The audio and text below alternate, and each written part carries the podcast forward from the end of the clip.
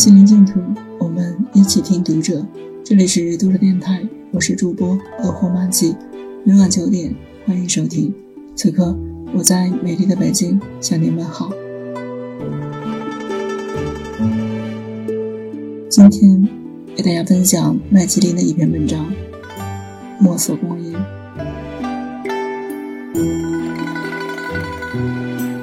外婆五十五岁，从乡镇中学退休，结束了托罗斯的日子。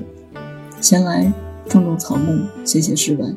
一日，外婆指着院中开白花的莫言草，问我：“与牡丹花比，这花怎样？”牡丹花国色天香，而莫言草非常普通，没有什么特别之处。我回答：“可莫言草算得上草木界的文人墨客了。以前穷人家的孩子读不起书，采了莫言草，揉搓茎叶，能捣制出一盏墨汁写字。所以。”老天让每一株草下凡，必然有一用处。病中一日，没有任何人在，我在桌边温热茶杯，手一抖，茶水不受控制地泼向书桌，水漫过诗经，有失了王尔德的字深深处，积聚在书舍词的笔记边。当我擦拭时，才惊觉书上的墨字已被茶水浸染。这些茶字惊醒我，生命那么艰难。当我疲惫无力时，生命之泉在何处涌动？南宋诗人有莽说：“吾所抄书，积若干卷，将会而目之。己读只宜当肉，寒读只宜当裘。孤寂而读之，亦当有朋；悠悠而读之，亦当金石清水。”我总是羡慕那些手持的古人，对玉丛菊一株梅，对一砚墨痴痴望，痴痴笑。看福报时的喜宴图。小院茅舍林泉而居，其周围乔木高耸，翠竹树丛。案上案几上摆放宣纸、毛笔，一旁的画缸中插着数幅画作。屋后树林随山势逶迤，远山巍然如云。一潭清泉边，杂树交映。一侍童蹲在泉边石阶上，小心翼翼地洗砚。那砚上有素墨点滴，瞬间就被清泉洗净了。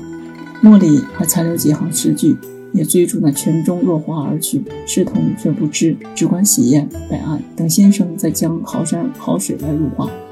一天晚上，东坡父子将采回的松纸堆在柴房中烧制研墨，不想半夜里火花迸发，引起松脂燃烧，把整个柴房给烧着了。第二日，东坡将前一日晚在火堆中柴灰中找出几百颗油盐，混合牛皮胶做成了墨条。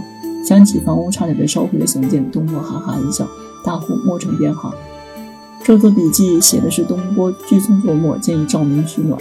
但我愿意将其看成一个隐喻，对文人精气神的隐喻。由此想来，笔墨纸砚既是物质，又是精神。让它们融合，便在我们心中筑了一个巢，使苏轼中的你我因存一份天真而得十分乐趣。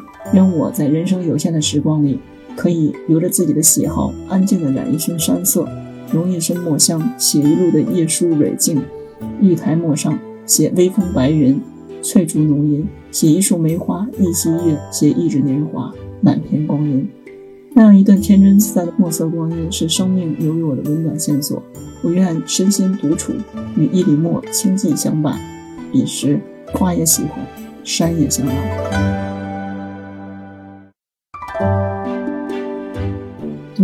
今天的节目就为大家分享到这里，更多收听敬请关注。晚安，好梦。